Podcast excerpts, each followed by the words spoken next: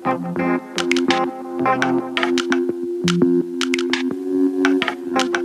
you.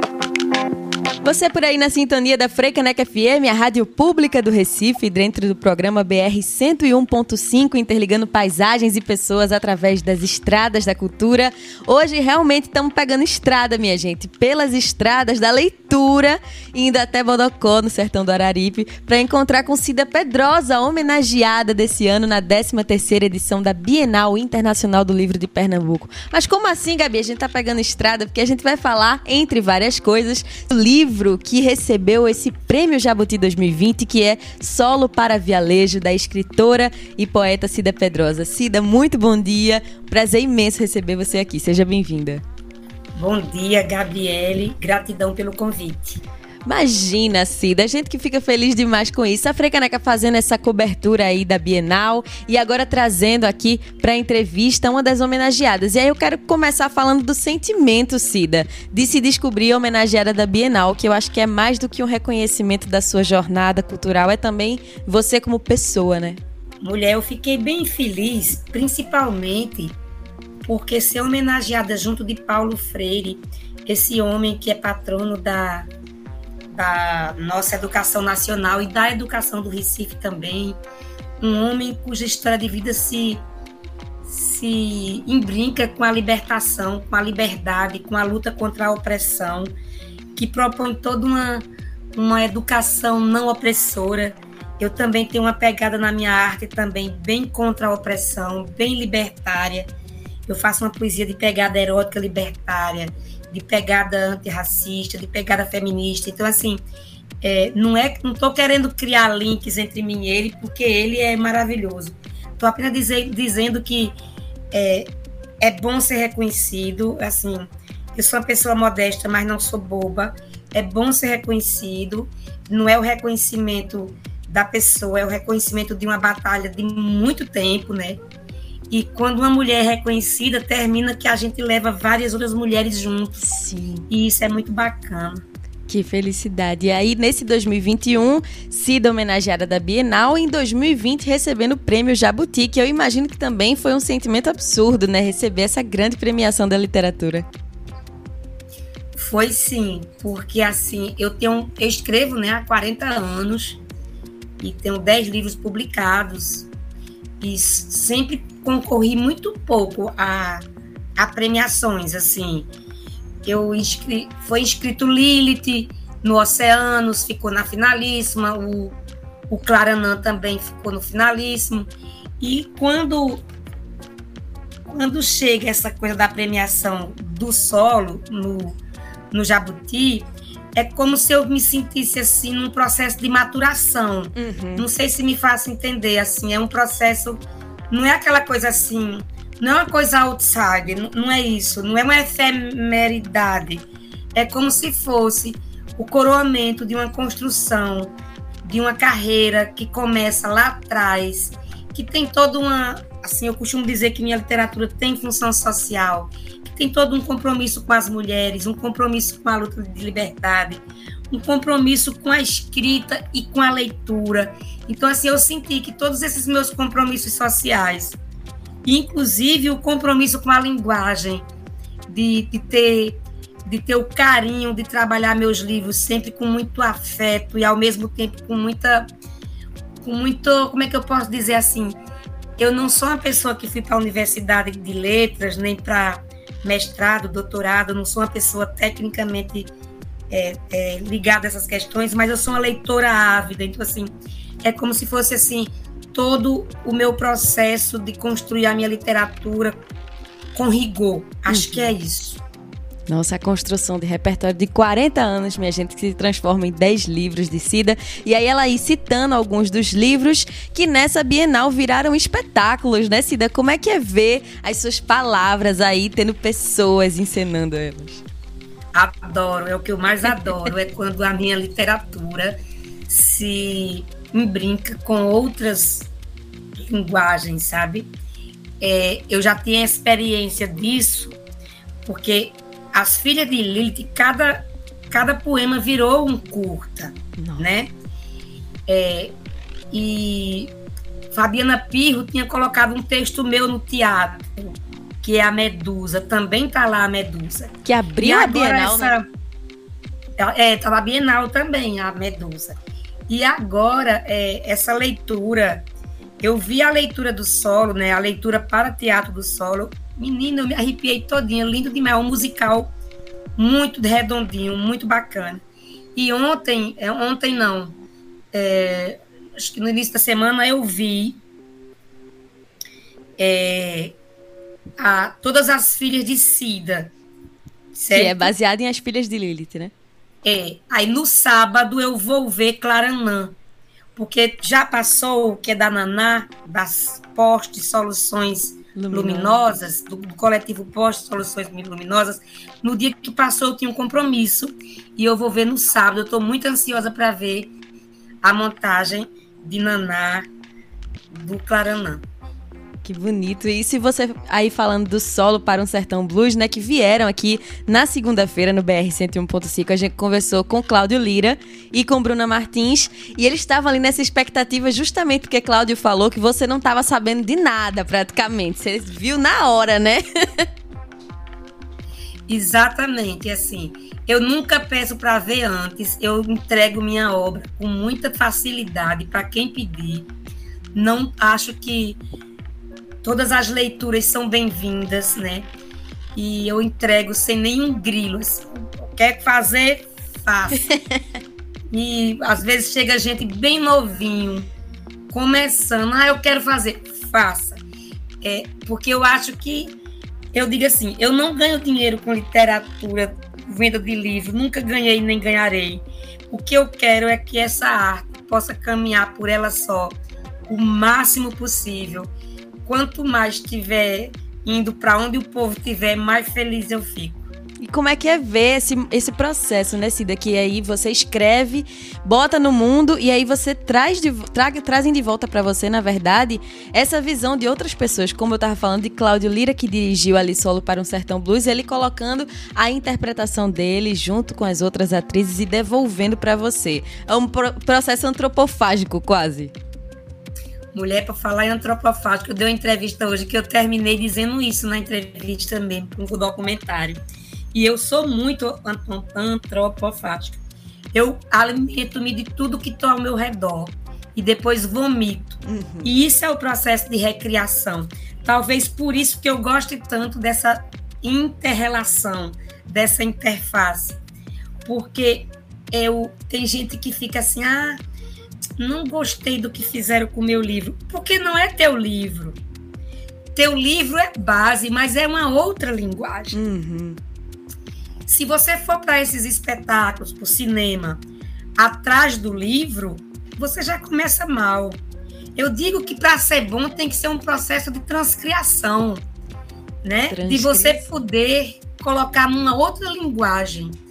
O teatro é o teatro, o livro é o livro. Então, por mais que, que Cláudio tenha utilizado, acho que 90% do meu texto, ele vai fazendo costuras. E costuras que são importantes para isso dar sentido em cena. Ele vai pondo palavras deles para dar sentido em cena. Vai pegando uma coisa que está lá no final do livro e junta com uma que está no início. E que dá certo, porque é um outro momento. Tu tá entendendo? Com certeza. E como isso é bonito, e como assim, eu vou muito em aberto. Mesmo quando eu não gosto, eu gosto. Porque o importante é que a obra está sendo revisitada e recriada e transformada, né? Isso, isso. Mesmo quando eu não gosto, eu gosto. E eu acho que é uma loucura, né? Como você tava falando, 40 anos aí, você nessa jornada cultural. E você tá num evento de 12 dias em que não apenas espetáculos estão sendo feitos. Existem debates sobre sua, sua criação, existem leituras sobre sua criação. E aí, Cida tá só se enriquecendo. E eu acho que vão vir o quê? Uns 3, 4 livros depois de uma Bienal dessa, né, Cida? eu tô com os três livros em aberto, precisando ter tempo para terminar um deles. Porque eu sempre tenho dois, três livros escrevendo e me agarro num e termino. Porque o meu processo de criação ele é muito complicado por conta da quantidade que eu trabalho uhum. que eu trabalho nessa labuta diária. Uhum. Minha, meu, meu trabalho de verdade, tudo que eu queria que fosse era a minha literatura, mas não é. Eu trabalho 8, 9, 10, 11 horas por dia em outras tarefas. E isso atrapalha muito. Estou doida para me aposentar, para poder me dedicar à escrita mais integral. Nossa, eu acho que é até importante quando você toca nesse ponto, Cida, que é uma, uma escritora como você, que é Prêmio Jabuti, é homenageada num evento como a Bienal, que é o maior do Nordeste, o terceiro maior do Brasil, e aí você ainda assim não pode viver da sua literatura, precisa buscar um outro ofício. Como é difícil pra gente viver de arte no Brasil, né? Viver de cultura, você mesmo sendo reconhecida, tendo que buscar outros ofícios. Acho que por isso que é importante esse tema da Bienal, né? da gente estimular a leitura como um processo político? Mulher, isso é uma luta que eu faço há 40 anos. Meus dois filhos escrevem poesia. Eu sonho que um dia, num outro espaço-tempo, eles possam ter uma outra história. Tem um. Eu vi um filme do Bukowski, quando eu era muito adolescente, que era a história de um escritor. Era um filme baseado no texto do Bukowski. Era a história de um escritor que sai dos Estados Unidos, ganha uma bolsa para escrever, acho que na Suécia. E ele chegava lá, ele tinha um lugar bem bacaninha, assim, com ar-condicionado, uma baia bacana para ele escrever, e ele endoida e não consegue escrever porque ele estava habituado a viver no mundo caótico dele. Uhum. Mas eu acho que eu, assim, não sou tão disciplinada assim, mas eu acho que eu sonho com um dia de que as, os artistas pudessem viver de sua arte. É muito cruel isso, não veem a arte como como profissão. Isso. E como eu sou poeta, poesia é a margem da margem da margem, né? Você coloca a poesia assim, talvez seja mais marginal das linguagens artísticas. E isso é muito complexo, né? Eu costumo dizer que, assim, antes da pandemia, eu às vezes conseguia ganhar um dinheiro mínimo, assim, indo para palestra, fazer uma oficina, uhum. mas de, de, de vender livro não ganha, né? E, e, eu acho que isso tem que ser revisto, porque tem que ter uma, uma tem que ter apoio, né? E isso é muito ruim, como você coloca, isso é muito ruim. Nossa, com certeza. Então, minha gente, vamos embora lá na Bienal. Vamos pegar esse livro de Cida Pedrosa lá no stand da CEP, porque tem livro autografado, viu? Garanti o meu. Fui atrás de Cida também, dizendo a Cida que eu tinha comprado meu livro lá. Vamos estimular, dar livro de presente. Vamos todo mundo entrar nessa roda, trocar livros com amigos, que é tão importante, porque a gente acaba enriquecendo nossa visão de mundo. E aí, Cida, quando você fala agora sobre sua adolescência, esse filme que você viu do Bukowski, eu fico pensando em como você traz traz outras artes para referenciar e eu acho que até aproximar o público que está lendo o seu livro, né? Como você faz em solo para Vialejo, você traz várias músicas, um repertório musical, minha gente, que Cida daqui a pouco é programadora da Frecaneca.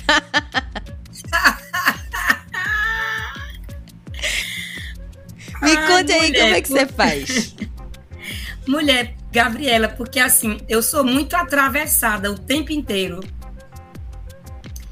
por outras linguagens artísticas. Então, assim, eu me ó, eu tenho eu, eu, posso passar aqui horas contando momentos que minha vida foi atravessada e comovida. Por exemplo, eu quando a, as esculturas do Rodin veio para Recife, quando eu fiquei de frente do pensador, assim, eu chorava. Mas eu não chorei pouco, sabe? Era uma, eu, eu chorava assim, de, de soluçar porque era assim uma coisa que eu quis ver uma vida uhum. inteira.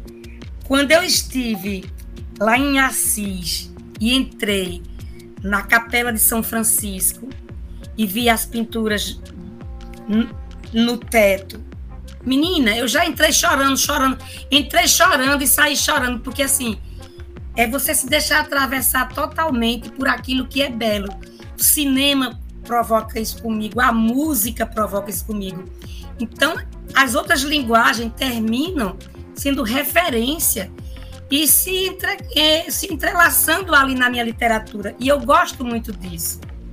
Eu sempre gostei muito disso. Eu não tenho medo. Primeiro, eu não tenho sonho nenhum de ser original, né? porque originalidade é um conceito muito discutível. Uhum. Muito discutível. Você, na verdade, é o produto de mil coisas que você viu. Então, de milhões de coisas de que você passou. Então, a originalidade é uma coisa muito longe. Você, você é única em si, né? Na sua personalidade. Mas do ponto de vista coletivo, você é um monte de influências. Uhum. Um monte. Influências sabidas, percebidas e influências não percebidas. E no solo eu escancarei isso legal, assim. Eu coloquei na página do livro Luiz Gonzaga, Robert Johnson, Jackson Bob do Pandeiro. todo Jackson do Pandeiro, né? Eu gosto muito, e assim, tem momentos do livro que eu leio e também canto, né? Eu canto muito, não canto muito bem, mas aí eu canto, porque eu acho que é isso. Eu acho que é isso, totalmente. E é o que você falou, a gente tem que se deixar ser atravessado pelo que é belo. E, gente, você que está aí ouvindo a Frecaneca FM, convido demais a você fazer essa viagem junto com Cida, do litoral até o sertão do Araripe, com solo para vialejo, que é realmente uma viagem quando a gente se permite entrar de cabeça na leitura. E aí eu, eu lembrei do formato, Cida, que você escolhe fazer esse grande poema épico concreto em que você usa formas para dar é, movimento, eu acho, e também som às palavras. Essa foi uma decisão pensada, sua, planejada, ou quando você viu você estava escrevendo em espiral mesmo? Foi, isso foi pensado. Isso aí, é, aí já é o labor artístico que o Cabral tanto falava. Isso é o suor, isso é o suor. Assim, eu não estava conformada de ter um poema longo, linearzinho, verso embaixo de verso, verso. Então eu comecei a fazer várias brincadeiras, é, as que eu sabia fazer no computador. Percebi que eu não ia saber fazer um monte de coisa. Aí eu desenhava no, no caderno que eu queria. E aí o meu companheiro, que é, que é design gráfico, fazia. Ele é editor, editor de livro, fazia. Eu botava no caderno, essa palavra aqui, essa aqui, desenhava mesmo. E ele ia lá e punha do jeito que eu queria. Então, assim, do ponto de vista da editoração, esse é um livro muito a quatro mãos, minha e de Sino Ramos, que fez mano a mano. Assim, o que eu queria era que o livro se espalhasse pela página, que quem lesse, visse, escutasse, porque as- a- o som ele segue caminho. Se você pega uma partitura musical, ela tem a, ela sobe, desce, as figuras da partitura tomam diversas dimensões. Então eu queria dar essa ideia de uma, uma grafia que falasse do visual e também do som, de que a pessoa se deixasse levar no som também a partir da grafia do poema. Eu fiquei pensando que é um livro bem vivo, né? Quando eu tava lendo, que eu pegava uma espiral e eu me via fazendo isso, assim, girando o livro de um lado pro outro. e acaba sendo uma forma de interagir com o público, quem tá mais distante de uma literatura. É um livro curto, minha gente, mas que você vai viajando. Eu tava com o celular do lado, Cida, enquanto eu tava lendo seu livro, porque você falava de uma música e eu pensava, nossa, vou colocar pra tocar enquanto eu tô lendo. E aí é uma outra experiência, né? Sim, sim. Alguns amigos fizeram isso. Colocaram até uma trilha. Uma trilha do, do livro. Essa semana, alguém fez a trilha do solo para Vialejo. Eu me diverti, porque eu adorei muito. Porque foi um livro que eu escrevi muito ouvindo música. Eu ouvi muito, muito blues, sabe? Eu, eu ouvi o LP Electric Mood de Moody Waters, acho que milhões de vezes escrevendo esse, esse livro, sabe? O Robert Johnson também, sabe? É, eu, eu ouvi muito Bob Dylan ouvindo. Eu ouvi muito Belchior. Quando Belchior morreu, eu ouvi toda a parte de blues dele escrevendo assim, sabe? Foi bem forte isso. É realmente uma revisitação, não apenas da sua infância, mas de todo um repertório cultural, não só li de literatura que você traz, né? Mas como você tá falando aí, você lembra de momentos que você viu um filme, de você escutando um disco. Como foi condensar tudo isso numa obra só? E que nem parece que você fez assim autobiográfica, né? Um momento ou outro que você deixa escapar aquele seu, seu mais íntimo. Por exemplo, quando eu falo do Elvis, é muito autobiográfico, porque Elvis passava no cinema em Bodocó. E quem é que pode? Por isso que eu dizia, eu dizia assim, eu digo que não sabia de fulano, fulano, mas eu sabia do Elvis. Uhum. Todos sabiam do Elvis, porque aqueles filmes dele passavam na tela do nosso cinema. Aí eu digo, faço uma brincadeira, sabe, do Elvis e da pelvis. Porque quem é que não queria dançar feito Elvis? Quem no mundo não quis balançar os quadris feito feito Elvis? E aí remete uma coisa muito forte que não está no livro, que eu sei exatamente tá um pouco. Eu, eu lembro do dia da morte do Elvis, que eu ia saindo de seu Zé Garimpeiro, que vendia vinil e vendia gibi. E vinha correndo um amigo, o Elvis morreu, o Elvis morreu. Foi um impacto enorme para mim. Nossa. Assim, sabe? Elvis morreu. Ele, ele era realmente muito importante para nós. Sim. E aí, é, tem muitos momentos que são muito íntimos meus que estão ali porque eu vivi. E outros momentos. O do circo é autobiográfico total, total, total. Aquela cena assim, minha irmã queria ir embora no circo, quase que eu enlouqueço para conseguir. e eu deixei ela em casa mesmo, aí eu digo assim, será que eu dei um nó do destino, né? Porque ela estava pronta para ir embora, arrumou a mala, eu me agarrei com ela. Eu tinha 12 anos de idade, eu não deixei ela ir embora no circo, sabe? Então, assim, essas coisa coisas. maravilhosa. E realmente é muito visual. Esse livro é muito visual, gente. Porque quando Cida fala aí autobiográfico, dourado, prateado ali, debaixo da lona do circo. E você falando também da paisagem, esse verde vasto do sertão do Araripe, como é, você fala da é. botânica daquele lugar, né? Sim, porque o, o Araripe tem uma parte muito verde. Por exemplo, o Cariri, quando você sobe a serra, ele é verde o ano inteiro porque tem um bioma ali da, daquela chapada que se mistura com todos os, eu digo, o, lugar onde todos os biomas se encontram. E é verdade, você encontra o bioma do Cerrado, uhum. da Mata Atlântica, ali no Cariri, na reserva, né? Então, eu falo disso. E voltando à história da lona do circo, mulher, o tigre guarani, que, que eu falo, mulher, ele cantava em playback, e eu não sabia que era playback, eu pensava que ele sabia francês. Eu ri tanto nessa parte do livro quando eu descobri Mulher, que era playback. Eu não sabia que era playback. Aquele homem enorme, lindo, você olhando, e por isso que minha irmã quis ir embora com ele. As ilusões e desilusões da adolescência, da é, infância, né, é. E eu fico puxando aqui sardinha pro lado musical desse livro, né? Porque eu não tenho nem como negar. Eu trabalhando numa rádio, realmente é algo que me pulsa muito. E eu fiquei pensando nessa genialidade que você traz de falar desse encontro do samba com o blues, né? Que são coisas tão distantes, mas que no fundo são tão próximas pela identidade negra, né? Que, que sela os dois. Sim, e o shot eu acho que musicalmente tem a ver com o blues também, sabe? Se, assim, porque tem o blues muito melódico, é mais, mais quieto, mais para ouvir, mas o blues é uma música dançante. Uhum. Negros e negras dançavam muito blues, tem uma batida completamente dançante. E o shot também. E o shot vem chegar aqui, né? Vi essa coisa de Portugal. Logo os negros tomaram conta do shot e fizeram seu próprio shot botaram a, a batida ritmada que o shot, shot tem. E o shot deixou de ser aquela dança chata de salão que vai dois para lá e dois para cá. E virou essa coisa que você dança impossível dançar shot sem mexer a bunda. É verdade. Aí não vai ter graça né se dançar desse jeito. Né? Igual o blues você dança se saculejando né? É uma coisa muito bacana. E eu lembrei... Tem essas, essas ligações, né?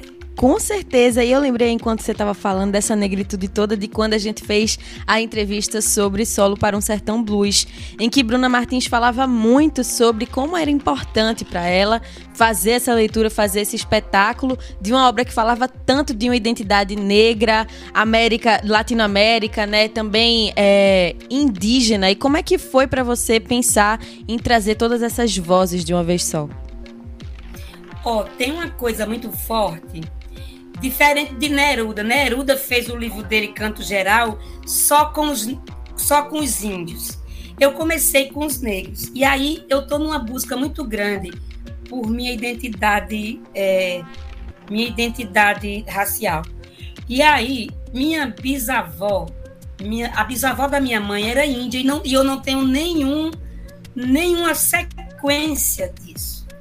E eu vivo buscando isso e não tenho, não consigo mais fazer a sequência. Uhum. Mas eu sinto isso na minha pele, na minha ancestralidade, no meu gosto, no meu gosto musical, do quanto eu me arrepio, sabe? Com essa, com essa música. E aí eu acho que foi isso que me fez. Quando eu viajo para dentro de mim, eu viajo também buscando essas coisas todas, né? Eu sou filha de um homem que tinha os olhos muito azuis e de uma mulher muito indígena. Então, assim, ao mesmo tempo tenho tios pretos. Eu tenho um irmão que a gente o apelido dele era Negão, porque ele era bem mulato, assim, bem negro. Não se usa essa palavra, mas assim, eu queria dizer que ele não é negro retinto.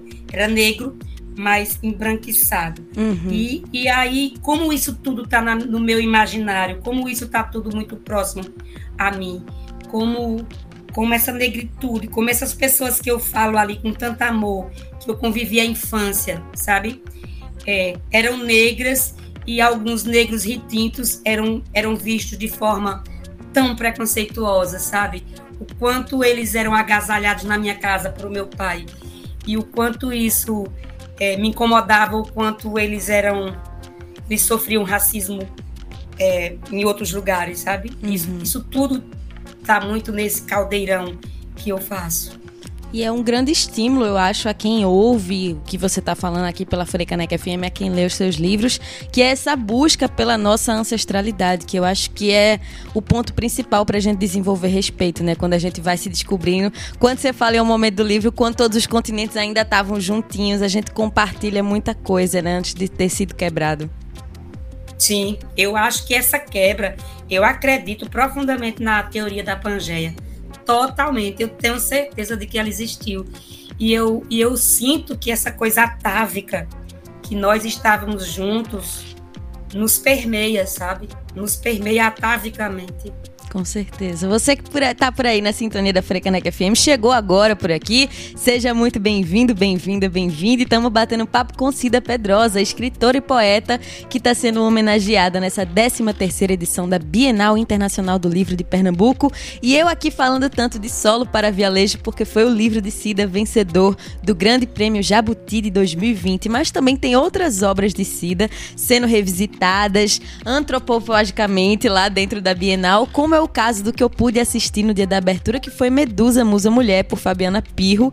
E, gente, eu que tava lá, que felicidade que eu tive de estar tá por lá e de ver crianças de todas as idades com excursão escolar, indo ali, dando de encontro, né, com Medusa em cima do palco, falando sobre essa mulher que foi violada e que a história fez com que ela fosse vista de uma forma completamente errada.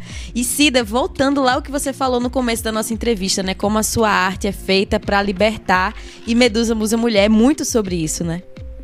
Sim, sim, porque a Medusa, na verdade, ela foi estuprada e depois ela sofreu feminicídio, né? E aí, é, a vida inteira, assim, imagina uma mulher ela tem cobras na cabeça, ela tem símbolos fálicos na cabeça. Então, assim, eu, eu, eu, eu transcrio isso, o mito, né, da medusa, que todo mundo coloca como uma mulher má, uhum. que as pessoas que olham nos olhos da medusa se petrificam.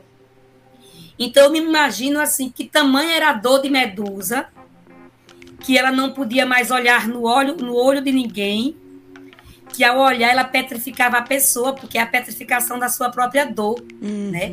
Uma mulher que foi violada pelo Deus, né?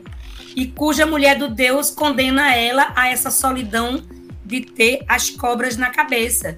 E depois um herói vai em busca de Medusa para matá-la. Uhum. Ou seja, ele é considerado herói que corta a cabeça dela, né? Quando a gente vê as figuras de Medusa tem um herói com, com, com uma mulher, a cabeça, a cabeça de uma mulher na mão, ou seja, é um símbolo extremamente de extermínio das mulheres. Ele está segurando ela para os cabelos, que são as cobras, e mostrando como troféu, né? Que matou, que cortou a cabeça. E ainda tem uma outra coisa, cortar a cabeça, né? Você separa o corpo do ser inteligente, que é a cabeça, da alma e corpo. Uhum. Você divide isso é como se o corpo servisse, mas a cabeça não. né? E uma coisa bacana é que quando Medusa se transforma em dois, né? É, quando ela corta a cabeça, uma das lendas é que ela se transforma em duas pessoas. Uma parte vira Pegasus, o cavalinho que todas as crianças amam até hoje. Quem não gosta do Pegasus, né? Cavalo de asas. E o bom gigante que sai por o mundo contando histórias. Então, isso é uma coisa muito incrível, né? Como a gente tem uma história que é tão trágica transformada aí para que a gente possa pensar em transformar essa realidade, gente. E aí eu lembro quando a gente há muito tempo atrás entrevistou Fabiana Pirro aqui falando sobre Medusa Musa Mulher e ela falou dessa circulação com o espetáculo indo para dentro de escolas, indo para dentro do sertão em escolas também. E ela falando sobre esse recebimento do público que consegue enxergar uma narrativa que fala problemas reais, né, Cida? As pessoas começam a refletir sobre o feminicídio mesmo, sobre cultura do estupro. Isso é tão incrível. As pessoas interagem com ela. As pessoas ficam impactadas com, com, com isso, sabe? E o como ela consegue dar vida ao personagem Medusa, né? E a montagem de Breno e dela é muito sensível quando ela faz assim aquele momento fotos Quero Sim. fotos. Esse momento onde tudo vira uma selfie. Então isso é muito bom, é muito bom, sabe? E você que tá aí ouvindo a Frecanec FM, morrendo de curiosidade, meu Deus, esse negócio de foto, como é isso? No dia do encerramento da Bienal, no dia 12 de outubro, vai ter Medusa Musa Mulher mais uma vez.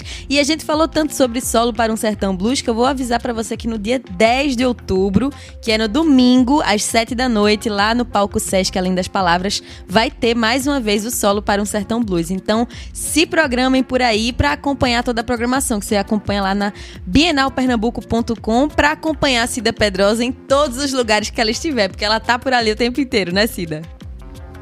Tô, tô. Lá no, no Bodocó, a gente dizia assim: eita, ela hoje tá se achando, quando eu tô é me achando.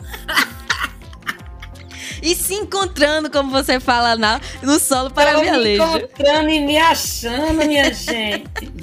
E tem que se achar mesmo, minha gente. A escritora e poeta que é homenageada da Bienal Internacional do Livro de Pernambuco e vencedora do Grande Prêmio Jabuti, como é que não vai se achar, Cida Pedrosa? Mulher, porque eu tenho muita dificuldade de, assim, tudo meu é muito coletivo, né? Então eu tô vivendo uma fase que eu começo a ganhar coisas individual para mim. Uhum. Mas eu, eu, eu, de verdade, eu fico tentando construir isso mais coletivamente porque eu acredito que isso não é só, não sou só eu. Para você ter uma ideia, eu sou apenas a segunda mulher homenageada na Bienal. A Bienal já é a 15 quinta. Só agora eu e Luzilá. Então, tá vendo que não é simples? Não é simples, amiga. Não é simples. Quando você vê, tá lá a macharia. Nada contra os escritores homens. Mas eu tô dizendo assim, quando você vai ver, né? Lá na Câmara de Vereadores eu aprovei um requerimento quando você vê as esculturas dos poetas, só tem, só tem a, duas mulheres. Só tem nossa Cessé. E aí a gente propôs várias mulheres, né? Janice Japiaçu, a nossa Lucila Nogueira, né? A Estefânia, a Maria do Carmo Barreto Campelo, Maria da Paz Ribeiro Dantas. Poxa, nós temos uma. Só tem Cecília só tem Cecília, não, só tem Clarice e, e, e, e Cessé, de Holanda. A gente tem que encher de mulheres essas ruas que escrevem, que escreveram, que me, mexeram com o nosso imaginário. Acho que é isso. Nossa, com certeza. Vamos ler mulheres, minha gente. A gente precisa disso, a gente precisa ampliar, pluralizar as narrativas, lembrar que existem outras formas de ver o mundo, como Cida traz, por exemplo, em Solo para Vialejo, esse negro ser que no final ela fala de negra ser também, de buscar essa nossa identidade, da gente se fortalecer enquanto várias. Então, Cida, eu quero que você faça um convite para quem está ouvindo a Frecanec FM para comparecer lá na Bienal e, claro, para ler mulheres, né? Olha, ainda dá tempo. Tem sexta, sábado e domingo. Você ainda pode ir hoje, no sábado e no domingo. Tem muita coisa bacana acontecendo. Vai até dia 12. 12 é terça? 12 é terça, exatamente. Então, tem sexta, sábado, domingo, segunda e terça. Ainda Sim. dá cinco dias para você Vem. bater perna lá, comprar livro, é, ver teatro, ver mesas, dá para juntar. E aí dizer para quem está me ouvindo também, leia mais mulheres. Vou te dar aqui três dicas. Perfeito. Odailta Alves, uma mulher incrível, pernambucaníssima, que faz uma literatura de negritude incrível. Uhum. Vou aqui jogar uma outra mulher que tem um livro muito bacana e que dividiu os cinco melhores livros de poesia no Jabuti comigo, Bel Puan. Procura a Bel Puan, que ela escreve muito, muito, muito. E aí, vou propor para vocês uma leitura de uma que já está lá no céu das artistas, lá no nirvana dos poetas e poetisas. Se tu quiser, passa a vista na leitura de Celina de Holanda, essa que é tão amada e tão poeta. Que bonito a gente ter essas indicações, minha gente, de Cida Pedrosa. Procurem aí Odailta Alves, Belpuan e Celina de Holanda para enriquecer ainda mais as nossas cabeças. Cida, só posso te agradecer muito por vir bater esse papo aqui com a gente da Frecaneca FM. Muito obrigada. Obrigada, Gabriele Alves. Um cheiro bem grande no coração. Beijo. Simbora, Frecaneca FM, a rádio pública do Recife.